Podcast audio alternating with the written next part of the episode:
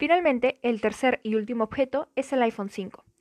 Este es un teléfono inteligente desarrollado por la empresa Apple, lanzado el 12 de septiembre de 2012, siendo el sucesor del iPhone 4S. La última versión de software compatible con el iPhone 5 es el iOS 10.3.4. Esto nos señala que el iPhone 5 tuvo 5 años completos de soporte, siendo el primer iPhone y el segundo dispositivo iOS con más tiempo de soporte hasta la fecha. El dispositivo cuenta con mejoras en la cámara, en la pantalla, en la batería y también en la conectividad. Todas estas características han permitido una mejor interacción con el smartphone.